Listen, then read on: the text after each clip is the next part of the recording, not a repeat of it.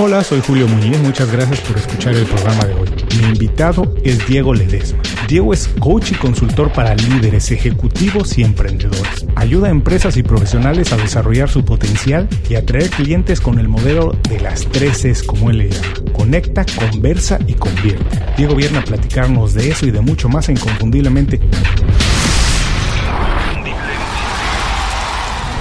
Esto es Inconfundiblemente. Aprende a ser tu mejor versión. Diego, bienvenido al programa. Muchísimas gracias por hacer tiempo para platicar con nosotros. Cuando te preguntan a qué te dedicas, cómo te ganas la vida, ¿cómo lo puedes explicar de una manera muy sencilla para que todo el mundo lo entienda? Bueno, buenas tardes Julio, muchísimas gracias por la invitación, un saludo para ti y para también toda la, audiencia del programa. Eh, es una pregunta muy interesante. Eh, yo a lo que me dedico de manera, y para describirlo de una manera sencilla, es Acompaño a eh, personas a que puedan descubrir todo su potencial y que puedan vivir de aquello que les apasiona eh, y que puedan conectar con su propósito de vida. Eh, te, decía esto de que es una pregunta muy interesante porque generalmente cuando preguntamos a, la gente qué es lo que hace, generalmente nos cuentan su formación, su título, su dónde estudiaron o qué certificado o titulación obtuvieron.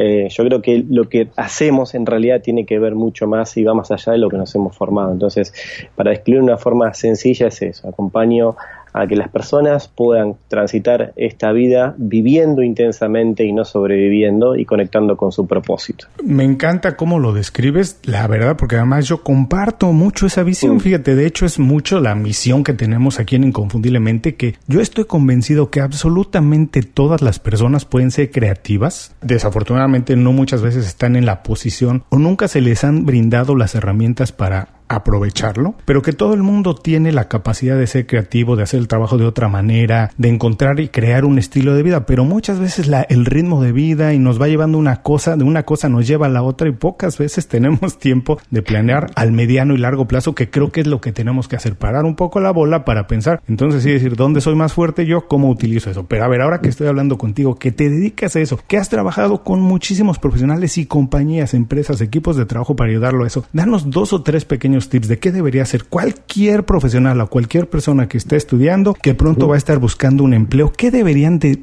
poner atención ahora. dos o tres pequeños tips que se les queden, porque nos están escuchando en el auto, haciendo ejercicio. Dos o tres cosas que dices, ojo con esto. Bueno, yo creo que, eh, tomando lo que mencionabas antes, creo que estamos diseñados para hacer cosas extraordinarias. Sin embargo, nos hemos distraído en el camino con cosas ordinarias. Entonces ahí es donde perdemos un poco, un poco el foco de, cuál fue nuestro diseño original. Pero básicamente, respondiendo a tu pregunta, contarte que eh, mencionarte tres cosas. Yo creo que el enfoque, la constancia y el compromiso son los componentes necesarios e ideales para hacer de cualquier profesión, cualquier formación, cualquier empresa, cualquier emprendimiento, algo realmente rentable. No solamente rentable desde el punto de vista económico. Cuando hablo de rentabilidad me refiero también a rentabilidad interna, que tiene que ver con lo que estoy haciendo y con quien estoy siendo, lograr esa satisfacción. Eh, lograr irnos a la cama o despertarnos al día siguiente sabiendo de que estamos haciendo lo que nos apasiona y que por ende también podemos llegar a vivir y vivir muy bien por eso también. Entonces, contarte estas tres cosas, ¿no? Creo que el enfoque, la constancia y el compromiso son los componentes ideales para, para poder llegar a lograr algo realmente significativo y hacer de nuestras vidas algo valorable, valorable desde el punto de vista de aportar y otorgar valor a otros y que recíprocamente cuando lo aportamos a otros nos lo aportamos a nosotros también, es como un círculo que se va retroalimentando, ¿no? aquello que, entregamos y brindamos a, a, la humanidad, al universo o a quienes estamos sirviendo o dando, de alguna manera también nos lo devuelve y eso lo vamos procesando y lo seguimos entregando y, así es como nos vamos renovando y como se va renovando todo lo que hacemos. Oye, pero además qué bonito lo dices, me encantó esto que dijiste, que estamos diseñados para crear cosas extraordinarias y nos perdemos haciendo cosas ordinarias. Otra vez, no está planeado, pero comparto contigo completamente esta visión. Yo también siempre creo que todos podemos hacer prácticamente lo que nosotros queramos, que cuando logramos imaginarlo, ya con ese simple proceso de imaginarlo, tenemos hoy en día todos los elementos para hacerlo, ¿no? Porque de verdad, quien ha hecho cosas extraordinarias eh, eh, eh, en el campo que quiera, ¿no? En el que sea, en el arte, en la música, en la cultura popular, quien lo ha hecho, tiene exactamente lo mismo que nosotros. Lo único es que creo que administran mejor sus habilidades, su tiempo y logran hacerlo, pero de verdad es que todos podemos hacerlo. Ahora, ¿cómo llegaste a esto? ¿Cómo llegaste a encontrar que esta era tu vocación, que querías dedicarte a esto, porque si no, malentiendo, tú eres licenciado en, marketing y en publicidad. Quiero decir que no necesariamente un publicista algo tiene que estar metido diseñando campañas de publicidad, anuncios o algo, ¿no? Como que hay otras posibilidades. ¿Cómo llegaste a esto? Bueno, eh, qué interesante pregunta, eh, Julio, porque te cuento un poco más de mí, además de lo que ya conoces. Eh, yo tengo unos 16 años aproximadamente de experiencia en, la industria de la tecnología, de la informática. Eh, ya cuando era más joven eh, comencé a formarme en lo que en aquel momento, hablamos de la década del 90, no era la informática y que la tecnología recién estaba como aflorando y solamente estaba accesible adentro de las empresas. Bueno, yo desarrollé ciertos roles desde gerente, consultor, asesor, eh, líder de equipos enfocado en tecnología. Y en el lugar donde estaba trabajando tuve lo que le llamamos desde el mundo del coaching un quiebre, esos, esos momentos en la vida donde quizás no los esperamos, pero creo que la vida se trata de no las cosas que nos suceden, sino cómo respondemos ante las cosas que nos suceden. Entonces, en este quiebre que te, que te voy a compartir, o les voy a compartir a la audiencia también, eh, empecé a, escalar en ciertos roles y lograr ciertos puestos jerárquicos, donde uno de los puestos jerárquicos a los que escalé fue eh, llegar a un puesto muy alto, con una edad muy joven y encontrarme con un mundo sumamente político dentro de la organización. Eh, en ese momento había cosas que no estaban alineadas a, mis valores, con lo cual me invitan de alguna manera a retirarme de ese puesto. Esta invitación no fue no fue una invitación solicitada, digo invitación desde el punto de vista casi obligación. Entonces me encontré, me encontré, Julio, con un mundo que para mí iba por un camino y de golpe fue como, ¿viste cuando estás mirando una película y faltan los cinco minutos finales para ver el final y se te corta la electricidad y vos decís, eh, no, ¿qué pasó? Entonces llegó un punto en donde eh, me encontré con que había diseñado una carrera en tecnología eh, y me iba muy bien y de golpe tuve que volver a empezar de nuevo y ahí fue donde empecé a incorporar herramientas de desarrollo personal y de coaching. Contarte también de que mi base, mm, llamémosle mi base de valores, tiene un fundamento eh, espiritual, ¿no? Digamos, para mí Dios es la esencia de todo, entonces comencé a aferrarme mucho de ahí porque desde mi carrera, de donde estaba aferrado, de alguna manera se había, entre comillas, terminado y tenía dos opciones, o lamentarme o volver a, arrancar de nuevo en esa industria o reinventarme, decir qué es lo que quiero hacer. Entonces ahí es donde yo te respondería la pregunta, ¿no? Empecé, en lugar de seguir buscando hacia afuera, empecé a mirarme hacia adentro empecé a mirar en qué era bueno, empecé a hacerme muchísimas preguntas, de hecho una de las bases del coaching es hacernos preguntas, le llamamos preguntas poderosas, que es ¿qué quiero hacer? ¿Cuál es mi propósito de vida? ¿Qué es lo que realmente me llena? ¿En qué soy bueno y en qué siempre fui bueno? Entonces, desde ese viaje interno empecé a construir y a eh, conectar con mi propósito le digo propósito porque creo que todo está diseñado para algo, desde los seres humanos que tenemos cualidades eh, extraordinarias, como decíamos al principio, hasta cualquier dispositivo, cualquier cosa tiene un fin específico. Si se lo usa con otro fin, de alguna manera no va a estar cumpliendo la función, no va a estar desarrollando su potencial o no va a estar otorgando o y cumpliendo el rol para el cual él fue diseñado. Entonces creo que nosotros tenemos algo intrínseco y Julio esto es muy interesante porque eso que está dentro nuestro está incluso antes de que nosotros tengamos conciencia de ello antes de que seamos niños y podamos decir o identificar o detectar cuál es mi vocación o en qué soy bueno, eso ya estuvo siempre. Por eso es que hoy tenemos gente extraordinaria en los deportes, en el arte, en las organizaciones, que parece que las cosas le salen como automáticamente y que no tiene que hacer mucho esfuerzo. Bueno, eso estuvo ahí siempre. Sin embargo, a veces el hecho de, mirar hacia afuera y de no mirar hacia adentro hace que volviendo a lo que habíamos hablado al principio, ¿no? Estamos diseñados para cosas extraordinarias y nos empezamos a dispersar con cosas ordinarias de afuera. Entonces, esta situación personal y laboral me, me llevó a mirar hacia adentro eh, ahí me formé como coach ontológico, después me formé como coach organizacional, después hice una, una formación en coaching estratégico y me certifiqué también en lo que es PNL y programación neurolingüística y me di cuenta de que a los profesionales de desarrollo personal eran muy buenos haciendo lo que hacen, pero no eran tan buenos comunicando lo que hacen. Entonces ahí fue donde empecé a incorporar herramientas de marketing digital. Hice certificaciones en estrategias de marketing y posicionamiento, en redes sociales como LinkedIn, Facebook, eh, Instagram, y empecé a incorporar todo eso para qué? Para poder llevar mi mensaje de la mejor manera a mi público objetivo, a mi nicho de mercado, haciendo uso de estas herramientas y de un marketing efectivo y por qué no también afectivo, porque también de alguna manera es comunicar hacia el otro y brindarse hacia el otro. Entonces fue como que eh, en mi experiencia de vida fui incorporando, y fíjate que esto es muy interesante, porque a veces no se trata de tirar lo que ya hacíamos o lo que éramos, sino de integrarlo y de tomarlo y decir, bueno, si yo en un momento hacía una cosa, pero ahora la vida o quizás internamente o situaciones que me sucedieron me llevan a hacer otra, tomar lo que ya era, porque lo que ya era y lo que estaba haciendo de alguna manera me formó, me conformó en quien estoy siendo y porque y puede ser un elemento muy importante para poder tomarlo y diseñar hacia dónde quiero ir. Entonces, por eso mi, mi, oferta hacia el mercado o mi servicio hacia el mundo tiene que ver con estas tres cosas, ¿no? O sea, el, uso de la tecnología, el conocimiento de cómo funciona la tecnología, eh, entender también la parte humana. Eh, yo siempre digo que no somos eh, seres humanos teniendo experiencias espirituales, sino que somos seres espirituales teniendo experiencias humanas y entender que el humano tiene emociones, tiene pensamientos, tiene lenguaje, etcétera. Y por otro lado también incorporar el marketing para que quienes quieran y puedan dar a conocer su servicio tengan elementos y herramientas para poder hacerlo de una manera efectiva. Eh, me, me ha sucedido una experiencia acompañando a profesionales eh, en que lo que hacían eran muy buenos, muy excelentes, pero nadie los conocía o no mm. podían conectar con quienes querían conectar porque la forma en que lo estaban haciendo no era la forma más indicada. A eso me refería, me refiero cuando te mencionaba eh, elementos como el enfoque, ¿no? Eh, nuestra vida está conformada y de alguna manera para que también la audiencia se haga una imagen es como un haz de luz, ¿no? Un haz de luz tiene diferentes colores que lo conforman. Ahora, si ponemos un lente como por ejemplo una lupa y lo enfocamos en la luz solar, ese haz de luz concentrado tiene un efecto muchísimo más poderoso que si estuviera disperso.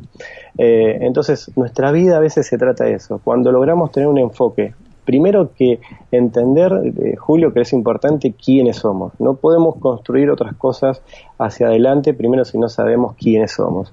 Una vez que identificamos quiénes somos, identificar quiénes queremos ser y hacia dónde queremos ir. Y una vez que eso está identificado, anclado, abrazado, eh, incorporado, ahí podemos aplicar lo que es el compromiso eh, y la constancia que te diría que eh, matemáticamente en esa combinación hay, los resultados siempre son los deseados porque eh, cuando nos enfocamos en algo y le aplicamos compromiso y le aplicamos eh, constancia, las cosas terminan sucediendo. Eh, un poco resumiendo es esto, esto que me sucedió, y yo creo que la vida, las cosas en la vida no nos suceden a nosotros, sino que suceden para nosotros. Entonces, de esta manera entendemos que cada situación que nos fue sucediendo tenía un para qué. Eh, encontrar ese para qué nos termina empoderando y poniendo siempre un rol de protagonista, de que todo eso que sucedió lo podemos em, resignificar para algo y salir de un rol de víctima, donde nos quedamos quejándonos de para qué o por qué nos sucedieron esas cosas y no avanzamos a ningún lado.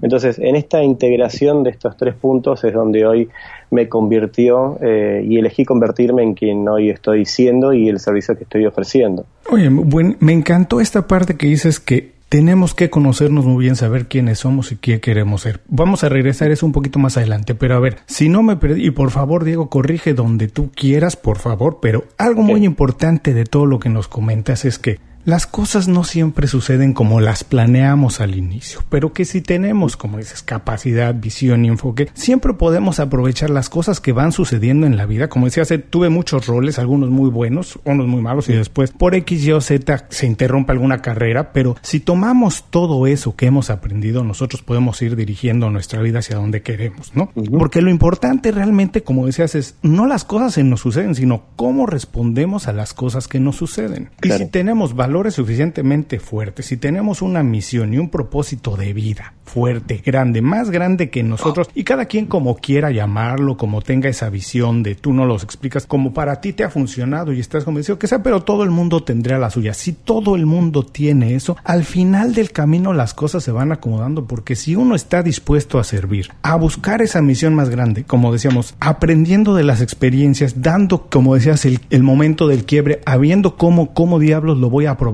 para llevar esa misión que yo tengo hasta su fin, cumplir con lo que yo quiero, entonces finalmente uno se va dando cuenta de dónde tiene que estar y hacia dónde quiere ir. Ahora, cuando dices, que tenemos que conocernos bien, saber quiénes somos. ¿Tú cómo puedes decirle a las personas hoy en día rápido, a alguien que nos está escuchando, cómo se tiene que preguntar eso? ¿Qué elementos tiene que poner para decir a quién está ahorita diciendo debería estudiar esto o no debería estudiar esto? ¿Estoy en el trabajo correcto o no estoy en el trabajo correcto? ¿Qué hago? Dos o tres cosas que digas, bueno, analiza esto rápidamente, haz este ejercicio, ponte a pensar esto y te darás cuenta si eso es para ti, si estás en el lugar correcto, quién eres, dónde deberías estar. Bueno, eso es una pregunta muy interesante. Eh, eh, y, hasta te diría muy poderosa y sobre todo eh, necesaria. Y te digo necesaria porque, Julio, porque vivimos, muchos, muchas personas viven en lo que le llamo yo un piloto automático, ¿no? En esto de ir hacia a hacer cosas eh, y que muy pocos son conscientes, o sea, traen conciencia de para qué hacen lo que hacen. O sea, lo hacen porque lo hacen y porque lo incorporaron, es un hábito, bueno, lo hacen pero en el fondo terminan teniendo una emoción hasta de frustración porque lo que hacen no les gusta, pero bueno, de alguna manera les da ciertos resultados. Entonces, respondiendo a esto, yo te diría básicamente, puedo aportar en estos minutos tres cosas. Primero es preguntarnos siempre si lo que estoy haciendo me hace feliz. Mm. Y este concepto de felicidad, quiero, si me das unos minutos, abordarlo desde este punto de vista.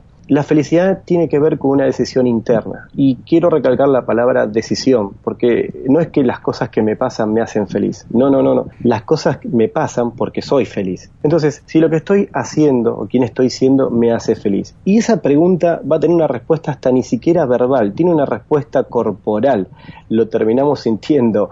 Eh, en algunas personas como un malestar por ahí en la zona abdominal y con otras como una eh, positiva hasta inflarse el pecho con aire y decir, sí, me hace feliz. Es, es una simple pregunta, pero a su vez tiene mucho contexto. Entonces, lo que estoy haciendo me hace feliz. Esa sería como uno de los primeros disparadores. El segundo podría decirte, eh, al finalizar el día, y es una práctica que yo hago eh, noche tras noche al apoyar la cabeza en mi almohada, es si lo que yo hice sirvió para algo y sirvió para alguien. Eh, porque tiene que ver esto con que cuando nosotros damos, también nos damos, y lo que no damos, no nos lo estamos dando. Es una, una ley eh, espiritual, física o cuántica de que estas cosas tienen que ver con la siembra y la cosecha, ¿no? ¿Qué es lo que estoy sembrando hoy? Porque no nos olvidemos de que si no cambiamos quienes estamos siendo hoy, todo nuestro mañana se va a ver como ayer. O sea, no cambia nada, sigue siendo todo lo mismo. entonces, totalmente. Entonces, entonces, preguntarnos eso, lo que hoy hice me sirvió y le sirvió a alguien. Y tercero, Julio, es buscar el acompañamiento de un profesional para abordar estos temas también, porque a veces surgen las respuestas y quizás las respuestas ya están latentes, ¿no? Sin embargo, eh, en la respuesta de un profesional, llamémosle un coach, un mentor, un consultor o alguien nos acompañe, es seguir profundizando en todo esto para ir hilvanando y sacando esas capas a veces que están tapando la esencia, por ponerlo en una imagen, donde podemos llegar a conectar y decir, ah, es esto. Algo que te quería mencionar con que lo que te mencionaba en cuanto a, mi carrera profesional. Hoy si hay algo en lo que yo puedo ver como, llamémosle en el mundo de los negocios como core business, como el núcleo de mi negocio o el núcleo de lo que yo hacía siempre es servir a los demás. Mm. En un momento lo hice a través de la tecnología, porque implementaba mejoras, aplicaba procesos, innovaba en, en nuevas herramientas para servir al negocio y que por ende servir al cliente, porque al fin y al cabo la rentabilidad de la empresa se, se daba por optimizar, por ejemplo, la velocidad de procesamiento de algún proceso y que el cliente final termina obteniendo un resultado más rápido. Estaba sirviendo a los demás. Hoy lo estoy haciendo y estoy sirviendo, pero quizás con otras herramientas y otros recursos. Pero fíjate que, que mi, eh, mi misión o mi propósito sigue siendo el mismo, o sea, servir a los demás de una manera u otra. Entonces, eh, para las personas y la audiencia que nos está escuchando, tirarle estos tips, ¿no? Preguntarse todo el tiempo si lo que estoy haciendo me hace feliz y eso va a tener hasta respuesta, respuesta automática. Eh, y la felicidad tiene que ver con no solamente lo que me hace feliz a mí también, primero me va a hacer feliz a mí también y va a ser ecológico hacia los demás, o sea, lo que yo haga hacia los demás eh, o lo que yo esté haciendo va a aportar también hacia los demás. Hay algo que siempre me encanta decir en mis procesos de mentoring y coaching es cuando pones combinando la actitud más tu aptitud, terminas teniendo el resultado y el éxito. Es tu actitud más tu aptitud puestas al servicio de los demás. Y fíjate que tiene que ver con actitud, como cómo yo encaro la vida, digamos, y lo que voy a hacer, con qué emoción y con qué intención lo voy a hacer. Después le aplico la aptitud, bueno, mi formación, me he formado en, eh, determinadas cosas, tengo una profesión, es lo que es lo, la aptitud, lo que logré eh, incorporar en formarme para ponerlo al servicio. Y cuando lo pongo al servicio de los demás, esa combinación termina de alguna manera dándome la satisfacción de lo que estoy haciendo tiene un resultado en lo que estoy realizando. Buenísimo, buenísimo. Y además esto es cierto, ¿no? Porque hay un montón de estudios, esto no es un mito, algo, hay muchos estudios de verdad que han comprobado que las personas cuando hacen un trabajo que saben que sirve a alguien y se dan cuenta que están sirviendo a algo, que volvemos a, lo que hablábamos hace unos minutos de tener una misión grande, de tener algo más grande que nosotros mismos, se sienten mucho mejor, trabajan mucho más motivados y, y el resto de la vida como que se acomoda mucho mejor, ¿no? Obvio, yo siempre lo digo, es importante saber que estás bien remunerado, saber que estás bien pagado, eso es importante, pero nada se compara, de verdad, no hay mejor paga que saber, como tú dices, que lo que estás haciendo está sirviendo a alguien, estás haciendo algo más grande que tú, estás dejando un legado, ¿no? Porque finalmente todo lo que puedas acumular de riqueza, bueno, pues aquí se va a quedar un poco y, y es parte de, de, la cultura que nos hemos inventado para explicar que vamos a trascender un poquito más después de que ya no estemos aquí, pero realmente uno se trasciende de acuerdo a las vidas que tocas con tu trabajo, ¿no? Las vidas que realmente puedes transformar. Y quiero regresar también a esta parte que decías que todo ese proceso es importante canalizarlo con alguien de fuera, ¿no? Y es, y, y es normal, siempre los problemas o cualquier cosa, cuando uno está muy metido en ellas, siempre es muy bueno eh, verlas desde otro punto de vista. Y si nosotros no tenemos esa capacidad de dar un pasito al lado para ver las cosas de otro punto de vista, yo creo que es muy bueno este proceso de pedir ayuda, ¿no? De decirle a alguien que te eche la mano, que te ayude. Y en ese sentido me gustaría saber, ¿tú cómo lo hiciste? Tú en, en este proceso, desde que empezaste hasta ahora, has tenido uno o varios mentores. ¿Cómo fue ese proceso? ¿Qué fue lo que más aprendiste de ellos? ¿Y qué es lo que uno debería esperar de trabajar con un mentor? Sí, sí, es, es, es, una muy buena pregunta porque tal cual. Eh, yo creo que la manera de fundamentar lo que uno hace es demostrando que también pasó por ese camino ¿no? y ese proceso. Bueno, en mi vida he tenido, por llamarle de alguna manera, varios mentores, ¿no? en general o en diferentes áreas, pero puntualmente cuando te mencionaba este quiebre o esta situación eh, laboral, eh, desde el puesto que tenía, eh, fui acompañado por un, por un coach en ese momento. De hecho, ya lo venía haciendo en el proceso, buscando una, un algo más dentro de mi carrera. Eh, y eh, bueno, ahí contacté con, con una coach eh, argentina también que, bueno, eh, empezamos a trabajar en ese proceso. Y fue lo que me, me, me dio la posibilidad primero de, de ser un, un, observador nuevo. Desde el coaching decimos que no cambiamos las cosas, sino que cambiamos la forma de ver las cosas y que por ende podemos accionar de otra manera. que creo que siempre a veces o por lo menos lo que es Latinoamérica nos, nos enseña de cambiar las cosas. Y la realidad es que invertimos tanta energía y esfuerzo en eso que las cosas no las cambiamos, pero si, cuando nos damos cuenta de que podemos ver otra arista o hay otro ángulo para verlo, eh, las cosas cambian paradójicamente porque cambiamos nosotros. Entonces, uno de, una de las mentores que fue una, una de mis primeras coach me acompañó durante todo ese proceso eh, de reinvención o de ser un nuevo observador hacia qué quiero ser. Y luego de eso sí, tuve dos mentores más que me, acompañaron, dos mentores de España, que me acompañaron a, a, continuar desarrollando todo, todo esto que venía desarrollando. Sin embargo, contarte que, digamos, eh, en esto también hay, hay que tener un grado de apertura, ¿no? Porque el, mentor o el coach o la persona que nos acompaña, eh, la autoridad que tiene se la damos nosotros siempre, ¿no? Y si hay algo que vos mencionaste que es muy interesante, pedir ayuda a veces no, no es tan fácil, no es tan recurrente, por una cuestión, llamémosle de orgullo, por una cuestión también de vulnerabilidad, de susceptibilidad, de sensibilidad. Eh, pero creo que pedir ayuda es el mayor acto de valentía que podemos llegar a tener, porque ahí es cuando realmente reconocemos y nos conocemos que necesitamos otra mirada, otra, otro, otra, otros recursos eh, u otra compañía para finalmente poder llegar a tener, eh, llegar a, como te decía, a ser un observador diferente. Entonces, durante esta formación o este proceso eh, personal tuve eh, dos o tres, tres en realidad, tres mentores eh, que bueno, ahora sigo, los sigo en las redes, de vez en cuando me escribo, sigo tomando formaciones, pero sobre todas las cosas con una base, como te decía, espiritual, ¿no? De, soy muy creyente y, en la Biblia encuentro el, poder también para, para avanzar.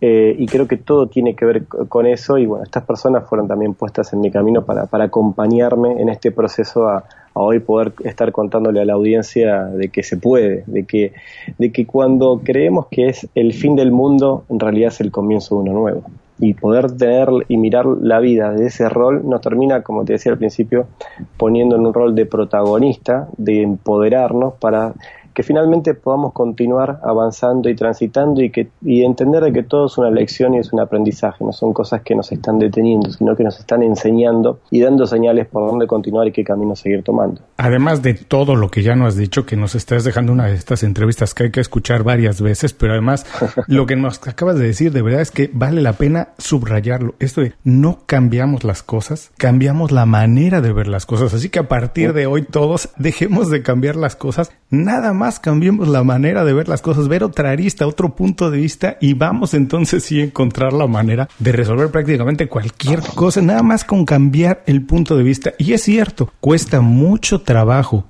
eh, aceptar que alguien nos puede enseñar algo, que no somos absolutamente buenos en todo, porque creo, como bien decías, creo que es algo de nuestra cultura latina, el, el no aceptar que alguien nos puede enseñar, que siempre nosotros, si somos jefes o algo, siempre tenemos todas las respuestas, pero no, como bien dices, cuando uno acepta que no lo sabe todo, se hace uno muchísimo más grande. Así que si un día pides un consejo y te dan un buen consejo, síguelo, ¿no es cierto? Porque generalmente cuando pedimos un consejo, lo único que estamos esperando es validar lo que ya tenemos pensado que vamos a hacer, pero generalmente no vamos a seguir el consejo, así que más vale si un día pedimos un consejo, si pedimos ayuda de un profesional y nos da un buen consejo, que generalmente será, bueno, vale mucho la pena seguirlo. Ahora, por todo lo que nos has dicho, me imagino que eres una persona, me doy cuenta que eres una persona que está dispuesta al cambio porque lo has hecho, tu mm. carrera lo dice, has, has afrontado muy bien, además lo has visto como una oportunidad de crecer, el cambio, has tenido esa capacidad de verlo. Además, eres una persona con valores muy fuertes y te conoces muy bien. ¿Tú cuál consideras que sería, digamos, donde eres realmente bueno, en lo que eres realmente bueno o tu habilidad más importante, la que te ha ayudado más a conseguir las metas que te has puesto? Bueno, es una, una gran pregunta y creo que mi, mi, habilidad más grande eh, le llamo vivir en estado beta y esto quiero desarrollártelo un poquito y contártelo. Eh, desde la industria de la tecnología eh, eh, y del software, sobre todo, cuando hay versiones que se lanzan al mercado, la, versión final, la versión previa, perdón, a la final es la versión beta, la versión que está como en modo seguir mejorándose. ¿Viste cuando tenés un teléfono y las actualizaciones hoy ya son muy recurrentes? O sea, aplicaciones, software de base y demás nos piden actualizaciones a cada momento porque eh, el contexto también va cambiando. Entonces, eh, creo que eh, por mencionarte una, y, ahí es, es, difícil a veces decir una sola, ¿no? Pero identificándola es, es esto, es comprender de que tengo claro hacia dónde voy, tengo claro de dónde vengo, tengo claro quién soy y saber de que esos son los ejes, digamos, donde me mantienen por ponerle un término seguro, eh, donde me mantienen con un norte. El resto es dinamismo, es cambio y, estoy eh, dispuesto y estoy, eh, abierto a que las cosas cambien, siempre y cuando cambien de una manera funcional, porque tengo claro hacia dónde voy. Porque si no uno diría, entonces hay que estar en la vida y, dejar que las cosas pasen.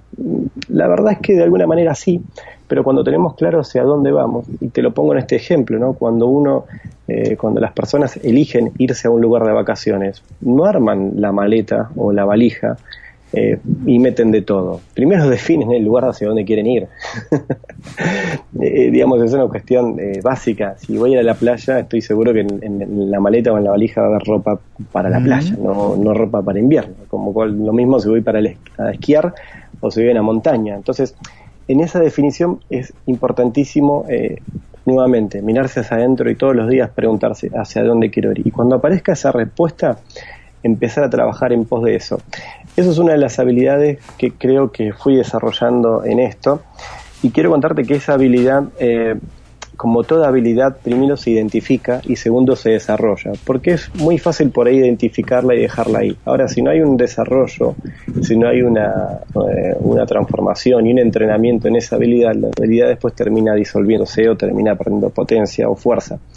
Eh, entonces, entender de que eso está en mi vida, hasta me dio la mirada de decir, bueno, ¿qué elementos necesito incorporar en mi valija de vida para ir hacia donde quiero ir? Entonces, ahí se dispara todo. Ah, bueno, entonces necesito coaching, sí. Entonces necesito, no sé, eh, consultoría, sí. Entonces necesito estudiar tal cosa, sí. Entonces necesito consultar a alguien por este tema, sí pero ya teniendo en claro cuál es mi norte, cuál es mi destino y qué equipaje es el que quiero incorporar. Yo creo que muchas personas no llegan a su destino porque van sobrecargadas de demasiado equipaje, llevan demasiadas cosas en la vida y hace que el viaje, el trayecto, la travesía y el lugar hacia donde quieren ir se termine haciendo pesado. Eh, hay que viajar liviano, Julio. La vida está, diseñada para viajar liviano y no necesitamos muchas cosas para, para este hermoso y esta, este lindo viaje que es la vida. Necesitamos identificar cuáles son las necesarias y en base a eso tomarlas, bueno, y avanzar en pos de eso. Eh, y te aseguro que una vez que, identificamos eso y nos damos cuenta de que realmente era eso, eh, empezamos a disfrutar el trayecto. No solamente el destino, porque el destino es un evento, es un punto a donde llegamos. Sin embargo, yo siempre digo que crecemos en los procesos, en el mientras tanto, en el, en el momento de dónde estoy hacia dónde quiero ir, en ese camino intermedio es donde empiezo a crecer, empiezo a desarrollarme, empiezo a incorporar habilidades, para que cuando llegue a mi destino, sea cual sea, un puesto, una empresa, un emprendimiento, una relación, etcétera, ya esté preparado. Pero fíjate que no se trata solamente del destino, se trata que el proceso en el mientras tanto nos va preparando para que cuando llegue ese momento o ese destino, estemos listos. Yo creo que el, punto hacia donde vamos o el destino no, no es un lugar, sino es un momento. Es un momento en la vida. Es un momento en donde estuve diseñando y esperando llegar a ese puesto o a ese cargo, me preparé. Y cuando llegué no es un lugar, no es un sillón o un escritorio, es un momento, el momento en que me dijeron, ahora estás preparado para este rol, eh, o una empresa o un emprendimiento. Eh, no es abrir la empresa en tal lugar, en tal país o en tal oficina, sino decir, llegó el momento de abrirla y este va a ser el lugar. Entonces, cuando comprendemos eso y cuando entendemos de que todo tiene un tiempo, y a veces, Julio, el tiempo no tiene que ver con el, con el cronos, que tiene que ver con el tiempo mm, matemático de 24 horas, minutos, segundos. Tiene que ver con el kairos, que es un tiempo interno, que es un tiempo que cada uno tiene. X. O sea, para algunos es más rápido, para algunos otros es más lento, para algunos es más extenso, para algunos es no tan extenso, pero respetándonos porque todo proceso necesita su tiempo. Si ese proceso se, se acelera o se ralentiza, se termina abortando, se termina perdiendo, no termina teniendo su punto eh, exacto o necesario. Entonces, una de las grandes habilidades fue esto, poder ver la vida con estas herramientas y fluir en pos de eso. Eh, mi familia me acompaña siempre en todo eso, mi esposa es una persona, es una mujer espléndida, mis hijos son maravillosos y poder transitar la vida junto a ellos y todo esto, bueno, me acompaña a que pueda desarrollar estas habilidades, incorporarlas eh, y ponerlas al servicio de los demás, sabiendo de que además de hacerlo con intención y con acción, hacerlo con valores, porque los valores son los que al fin y al cabo nos terminan dando sustentabilidad y credibilidad hacia los demás. ¿no? Oye, pues bendita habilidad que tienes tú y haber llegado a ese nivel y esa capacidad de verla. Y me voy a permitir platicar un poquito esta parábola que tienes de ver todo como un viaje. Estoy completamente de acuerdo. Y esto que dices de aprender a, viajar liviano, mira, incluso yo veo que la vida es tan sencilla como todas las cosas diarias, ¿no? Y, y todas deberían ser así Sí, Entonces, te platico de manera muy rápida, lo voy a platicar que, bueno, mi esposa y yo somos también muy, nos encanta viajar y nos gusta hacer viajes un poco largos, dos, tres semanas, cosas así.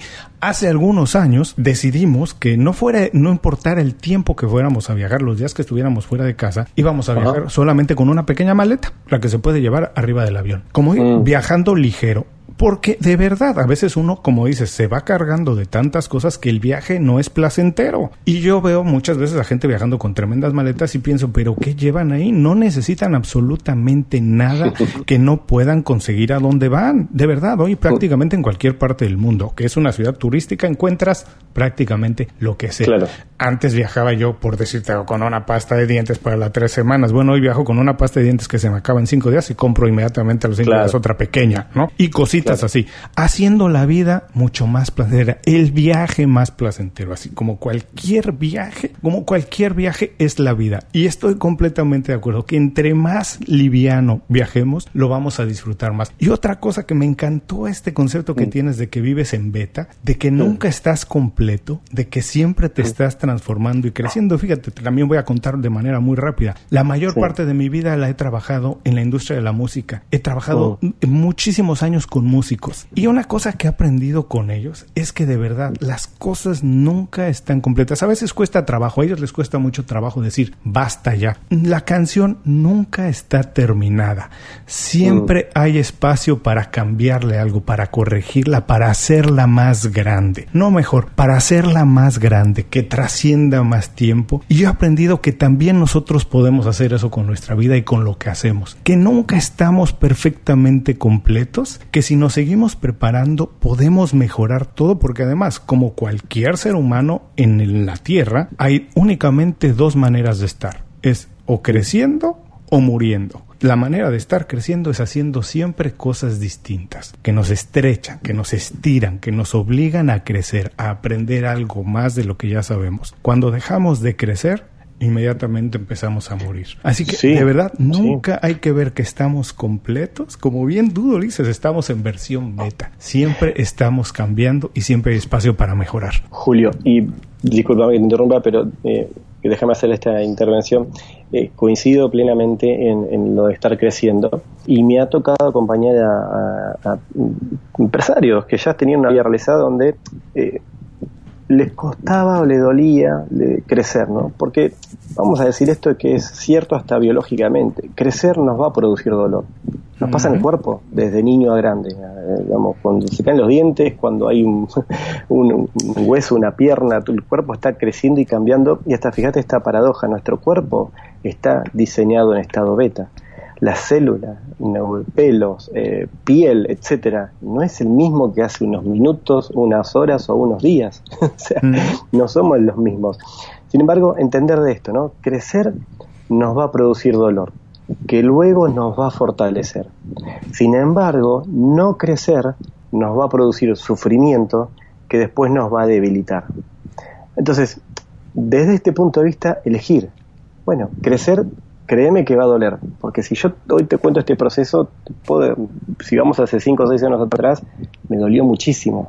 si fuera, si hubiera sido, por, por mí hubiera hecho pasa de mí esta copa, ¿no? Claro. Pero bueno, me, dolió, me dolió, me, recontradolió. Eh, ahora, si hoy lo miro, digo, ese dolor de crecimiento, que es el dolor necesario, me fortaleció si yo hubiera negado eso y me hubiera quedado en, una situación donde no quiero soltarlo, quiero esto, y internamente crecer y me hubiera quedado sufriendo, que es totalmente diferente, el, dolor a veces es inevitable, el, el sufrimiento es opcional, eh, me hubiera debilitado y hoy no estaríamos, hasta no estaríamos teniendo esta entrevista ni nos hubiéramos conocido, porque seguramente no hubieras visto lo que lo que hoy soy si yo hubiera elegido el sufrimiento y ese sufrimiento me hubiera debilitado. Entonces, Creo que, que estas elecciones en la vida nos dan estas dos pautas, ¿no? Pero hacer esta salvedad porque no sé por allí, pero a veces, eh, a veces el crecer es como que, ah, bueno, entonces está, eh, entonces es fácil, está todo bien. No, no, no. Eh, crecer tiene sus riesgos, pero la vida se trata de un riesgo.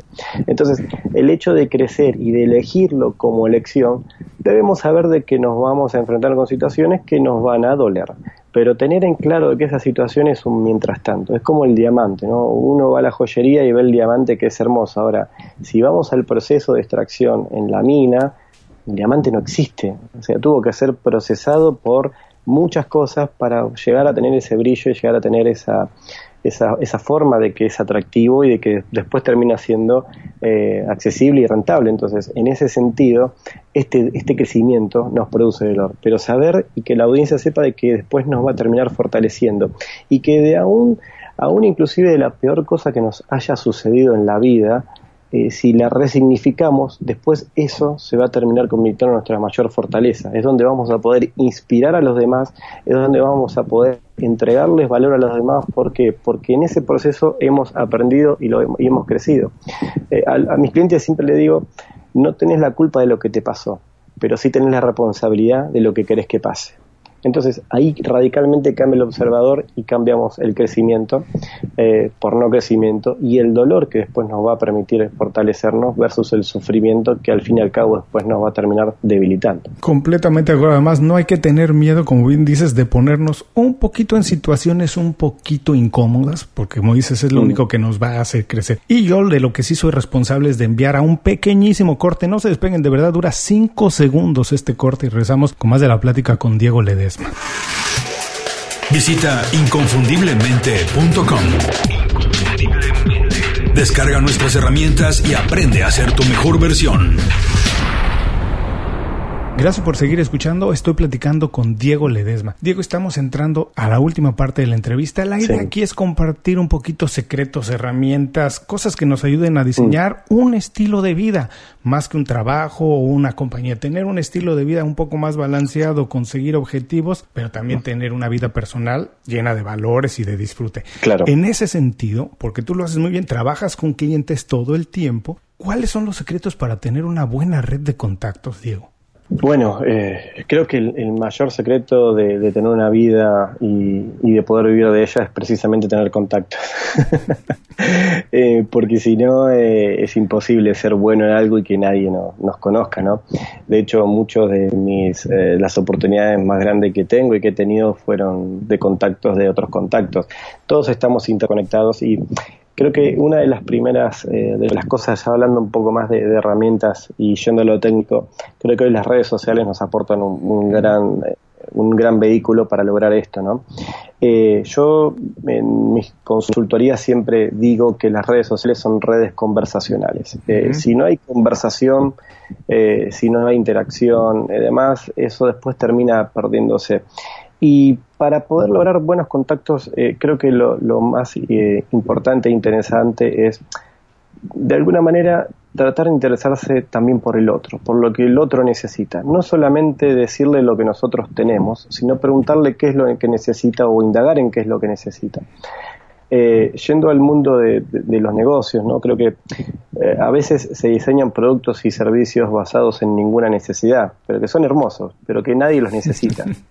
Entonces terminan siendo muy lindos y podemos hablar de acá de un montón de cosas, ¿no? Digo, de dispositivos hasta de cosas que, que, fueron muy buenas, pero que nadie necesitaba. Entonces, primero para encontrar una buena red de contacto y hacer contactos es en buscar un buen problema. Y creo que no es muy difícil. Hoy tenemos, hay problemas por todos lados. Eh, problemas desde el punto de vista de necesidades, ¿no?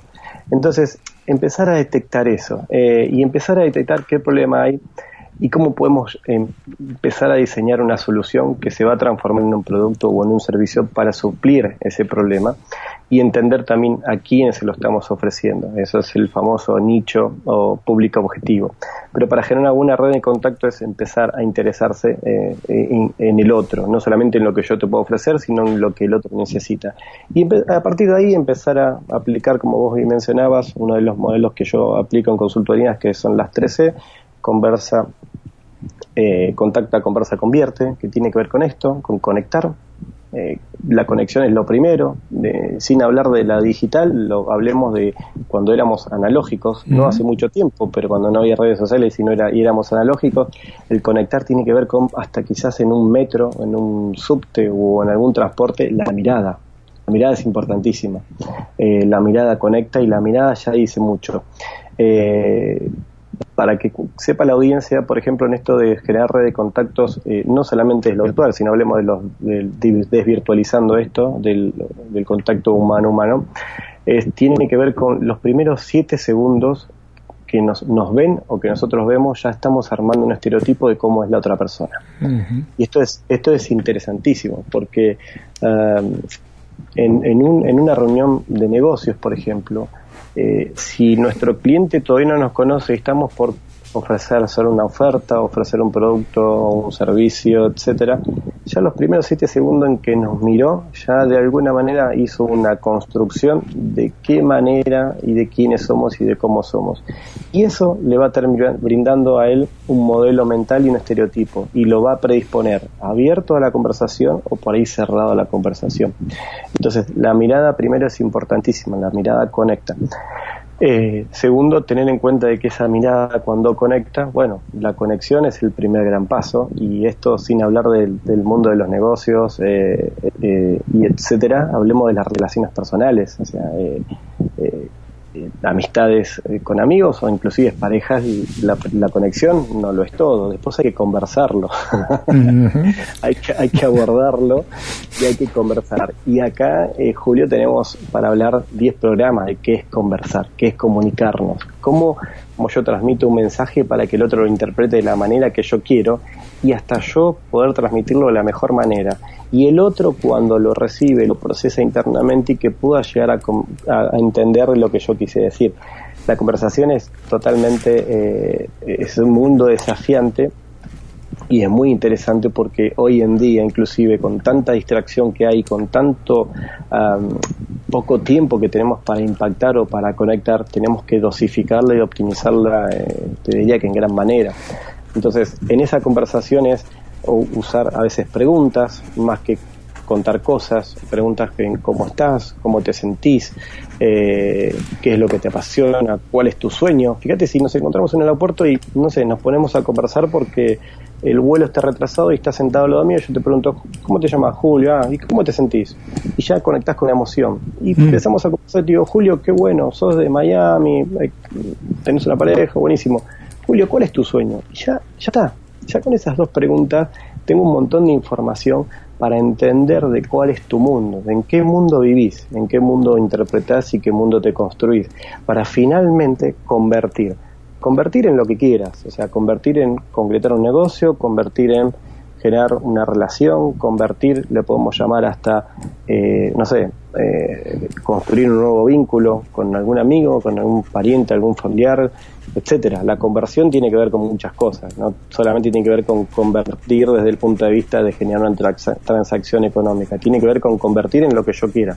Entonces, para generar o para tener uno de los consejos o sugerencias o menciones para tener una buena red de contacto tiene que ver con esto, ¿no? Conectar. ¿Y con quiénes voy a conectar y de qué manera voy a conectar? Una vez que conecté, bueno, ¿de qué voy a conversar? ¿Cómo voy a desarrollar esa conversación? Me ha tocado acompañar a ejecutivos que tenían que tener una conversación con personas de su equipo a las que tenían que despedir o conversaciones con gente de su equipo a los que tenían que contratar. Entonces, eran situaciones difíciles. Le digo, bueno, diseñemos esa conversación. Mm diseñarla, porque tiene que tener un, principio, un nudo y un desenlace, hablando de cuestiones semánticas, porque tenemos que llegar a un punto. Entonces, de esa manera, ya cuando la diseñamos y sabemos de qué vamos a conversar o cómo vamos a conversar, nos empoderamos y tenemos herramientas para llegar al objetivo, que va a ser el convertir, despedir a una persona, contratar a una persona, etcétera. Entonces, Fíjate que de alguna manera este modelo aplica eh, no solamente al mundo de los negocios, que aplica y, fluye muy bien, sino también al mundo de la, vida en general, ¿no? En, estos tres procesos. Entonces, para lograr una buena red de contactos o, optimizar estos contactos, estos son tres puntos básicos muy buenos. Y el gran desafío, Julio, permíteme decirte que no es solamente generar una buena red de contactos, el gran desafío es mantenerla. Y eso de y mantener la red de contactos ya tiene que ver con nuestros valores y nuestros principios, porque seguramente quienes eh, son parte de nuestro entorno laboral, profesional, personal, sentimental, comparten valores como los nuestros, por eso son parte de nuestro entorno. Eh, cuando nosotros cambiamos, nuestro entorno cambia. Quizás eh, en mis conversaciones o mis amistades de hace 20 años no son las mismas de ahora, pero porque yo cambié, no porque ellos hayan hecho algo mal porque ya no me interesa seguir conversando de esos temas y hoy me interesa conversar otros temas. Entonces, fíjate cómo todo el hilo de la conversación nos termina llevando a esto, ¿no? A mirarnos siempre a nosotros adentro, no en forma esto, pero digo, a mirar internamente de quiénes somos y con quiénes queremos estar. Entonces, de alguna manera eso se va a ir radiando y se va transmitiendo y, conectando. Bueno, me encantó esta parte también que dices que busquemos un problema, después apelemos a las emociones y nos interesemos en el otro, lancemos preguntas, no necesariamente que contemos primero nuestra parte, sino interesémonos en la historia que ellos tienen que contar. Pero, Diego, te voy a comprometer a regresar al programa y hablar de la comunicación y cómo podemos llevarla de mejor manera para, como dices, no necesariamente hacer negocios, sino nada más para establecer contactos que Dios no sabe dónde van a parar. Pero hay que mm. atreverse y hay que poner, como dices, hay que empezar a diseñar eso. Ahora, por favor, Diego, recomiéndanos un libro, película, podcast, lo que tú quieras recomendarnos y dinos por qué no lo recomiendas. Bien, libro. Eh, uno de los libros eh, que puede llegar a, aportar esto también es eh, uno de T. Harv Herker, que es Los secretos de la mente millonaria, como para expandir también y tener eh, eh, una mentalidad diferente. Eh, libros en general también de liderazgo que tienen que ver con John Maxwell, son libros que yo siempre recurro y consumo, digamos, recurrentemente en desarrollo de liderazgo y desarrollo personal. y películas, hay una película que, te voy a contar que en lo personal a mí siempre me termina transmitiendo dando cimientos para lo que te estoy, todo esto que veníamos conversando, que es Corazón Valiente de Mel Gibson. Eh, para mí esa película tiene mucho, eh, mucho contenido desde el punto de vista del propósito de vida y de que cuando algo nos pasa en la vida y encontramos un objetivo concreto y un fin específico, nada ni nadie nos puede detener. Eh, siempre vamos a ir hacia, hacia, ese hacia un pos de ese objetivo y sea cual sea el final, como en el caso del protagonista que es morir, vale la pena, porque como dice la película, ¿no? Eh, todos vamos a morir en algún momento, pero no todos viven realmente. Eh, entonces, en, esa, en esa pequeña gran frase hay mucho, porque somos, eh, todos somos enfermos terminales, Julio, déjame decirte en este término. Eh, enfermos desde el punto de vista de quizás no hay un síntoma específico, pero de alguna manera emocionalmente, mentalmente o profesionalmente estamos enfermos de algo. Y terminales porque no somos, o sea, en somos seres eternos, pero en algún momento de nuestra vida en este tiempo eh, va a dejar de va, va, a tener un fin. Eh, quizás a una persona que tiene diagnosticada alguna enfermedad específica le digan te quedan dos años de vida, pero nosotros no lo sabemos. Entonces, cuando entendemos de que la vida es eso y entendemos de que mañana no es un día más, sino que es un día menos, empezamos a encontrarle otro sentido a todo. Y fíjate que ahí encontramos también, darle, encontramos el valor de nuestro tiempo, el valor de nuestra energía, eh, el valor de a quién les, estamos ah, ah, dedicando aquello que no recuperaremos, todo termina teniendo otra y otro valor y otra otra impronta. Entonces, en ese sentido, esta frase del protagonista de, la película para mí siempre fue muy recurrente, ¿no? Todos vamos a morir, pero no todos viven realmente y eso lo podemos ver a la vuelta de la esquina, o sea, en, cualquier ambiente laboral, en cualquier ambiente de emprendedurismo, en cualquier en el mundo de los negocios, en las relaciones, eh, gente que sobrevive y como puede, pero que no vive plenamente. Entonces creo que, bueno, esa película transmite, y después tengo como 20 más, pero no quiero aburrirte en este, espacio para contarte tantas que hay. Haremos un programa también para recomendar películas. Esto que acaba de recomendar Diego estará en las notas del programa para quien quiera revisarlo. A mí también me encanta la película y además, como dices, de lo que sí somos responsables ya que estamos aquí es de vivir, no de sobrevivir, ¿no? Y nosotros podemos crearnos esta manera de vivir a partir de tener un enfoque, una visión y hacerlo. Como dices, sí. si lo hacemos, hasta morir valdrá la pena. sí, simplemente esta, esta palabra responsables, eh, parafraseándola, eh, en, mis procesos o interacciones siempre la aplico como response y la H como habilidad. Como la responsabilidad para mí es la habilidad para responder. Ah, digo esto porque a veces en ciertos contextos, eh, aquí en Argentina la responsabilidad es como que se, se traslada en culpa, ¿no? E-, era mm. tu culpa, vos lo tenías que haber hecho. Y yo cuando pude entender de que la responsabilidad es mi habilidad para responder, responder a algo, a lo que suceda, eh, entendí que cuando yo soy responsable de, no sé, de llevar mi negocio adelante, tiene que ver con eso, con qué habilidades tengo hoy para responder al mercado, por ejemplo.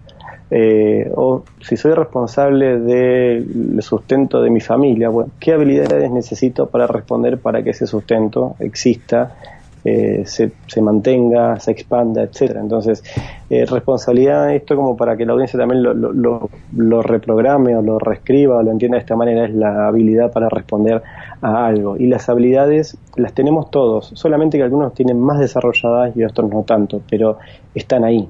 Todos los seres humanos tenemos esa, esa capacidad.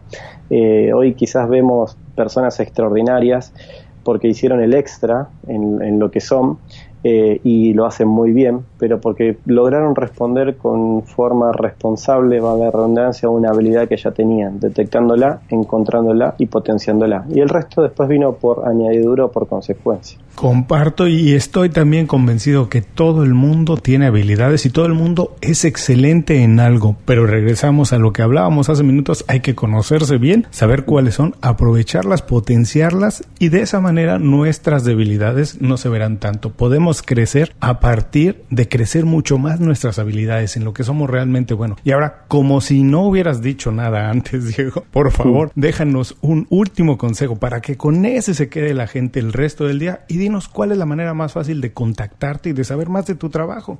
Bueno, eh, para contactarme pueden ingresar a www.diegoledesma.com. Eh, mi sitio en este momento está en desarrollo, estoy haciendo una prueba del sitio, pero ahí tienen mi mis contactos en, las redes sociales. Eh, suelo responder haciendo, haciendo, siendo embajador del modelo de las 3C, porque me encanta conversar, conectar y, convertir, así que ahí pueden escribirme, créanme que, que lo respondo. Y como dejarles un último consejo, eh, me surge por ahí, o siento decirles muchas cosas, ¿no? Pero em, decirles que si se enfocan en la herida van a continuar sufriendo. Sin embargo, si se enfocan en la lección van a continuar creciendo. Creo que, eh, que de esto se trata, ¿no? De que cuando estamos más comprometidos, enfocados eh, y em, decididos con nuestro futuro eh, que con nuestro pasado, las cosas empiezan a suceder. Y empezamos a ver de que todo lo que sucedió era para lo que va a venir, era preparándonos para ese momento que está llegando, que está haciendo y que nos está esperando. Eh, no es un lugar definitivo para aquellos que estén pasando por un momento no muy bueno, y para aquellos que están pasando por un momento muy bueno, también decirles que eso no es un lugar definitivo, que hay, hay mucho más por delante. Entonces, fíjate que en cualquiera de las dos situaciones tiene un, es, un, es un momento beta, es un momento de mientras tanto, eh, es un momento de que eso va a servir, hay que disfrutarlo, hay que abrazarlo, hay que comprenderlo, hay que serlo consciente saber de que la vida continúa y que nosotros continuamos con la vida. Eh, entonces, bueno, llevarles y darles esto y, poner, creo que el mejor negocio que podemos tener en la vida es servir a los demás, servirlos desde el punto de vista de en donde estemos. Eh, y no hay trabajo insignificante, no hay tarea insignificante cuando servimos a los demás. Hasta lo más eh, entre comillas, que creamos que es insignificante o invisible, termina teniendo repercusión en todo lo que hacemos. Eh, entonces, que continúen haciéndolo de la mejor manera eh, y que las cosas más extraordinarias, las cosas importantes, las cosas poderosas y las habilidades ya están dentro nuestro. Simplemente es dejar de mirar hacia afuera, comenzar a mirar hacia adentro y empezar a conectar con eso para que cuando empezamos a conectar con eso, todo lo externo se va a ir materializando. Eh, tenemos la habilidad de hacer tangible lo intangible. Entonces, las cosas siempre son creadas dos veces. Primero en el corazón o en la mente de alguien y después se terminan viendo eh, o materializando. Entonces ahí es donde tenemos esa capacidad y Julio eso no está reservado solamente a pocos seres humanos en la Tierra, lo tenemos todos. Eh, la única diferencia es que algunos lo potenciaron y se enfocaron en eso y otros, bueno, quizás continúan distraídos en otras cosas. Entonces sepan de que están diseñados para algo, para algo extraordinario y dejar de distraerse con cosas ordinarias en el camino. Diego, muchísimas gracias por esta conversación. La verdad es que la he disfrutado mucho, mucho, mucho. Muchas gracias por dedicarnos tiempo y compartir todos tus consejos, secretos, sabiduría. De verdad, te envío un abrazo muy grande. Ojalá te vea pronto, ya sea en Buenos Aires, en Miami o en cualquier lugar que nos encontremos para dártelo y si tomas, tomarnos una cerveza. Excelente. Bueno, me encantaría. Ahí sí. cerveza por medio aceptamos. Y a todos los que nos escuchan, al contrario, a todos los que nos escuchan, con esto terminamos la entrevista con Diego Ledesma. Les recuerdo que todos los consejos que nos compartió, así como los datos para ponerse en contacto y saber de su trabajo, estarán en las notas del programa. Muchísimas gracias, Julio. Un saludo para todos. Antes de cerrar el programa, quiero pedirte dos favores. Primero, si algo te pareció interesante o motivador y conoces a alguien que se pueda beneficiar con esa información, comparte el programa con ellos. Eso nos ayuda a todos. A ti por fortalecer tu red de contactos, a ellos por recibir información útil y a mí porque más personas conocen inconfundiblemente. Segundo, suscribiéndote a nuestro boletín para recibir de manera gratuita información, recursos, consejos e inspiración para impulsar tu desarrollo profesional o crecer tu negocio. Recuerda que lo que importa no es tener un trabajo o un negocio que te dé para vivir, sino un estilo de vida donde crezca lo mejor de ti.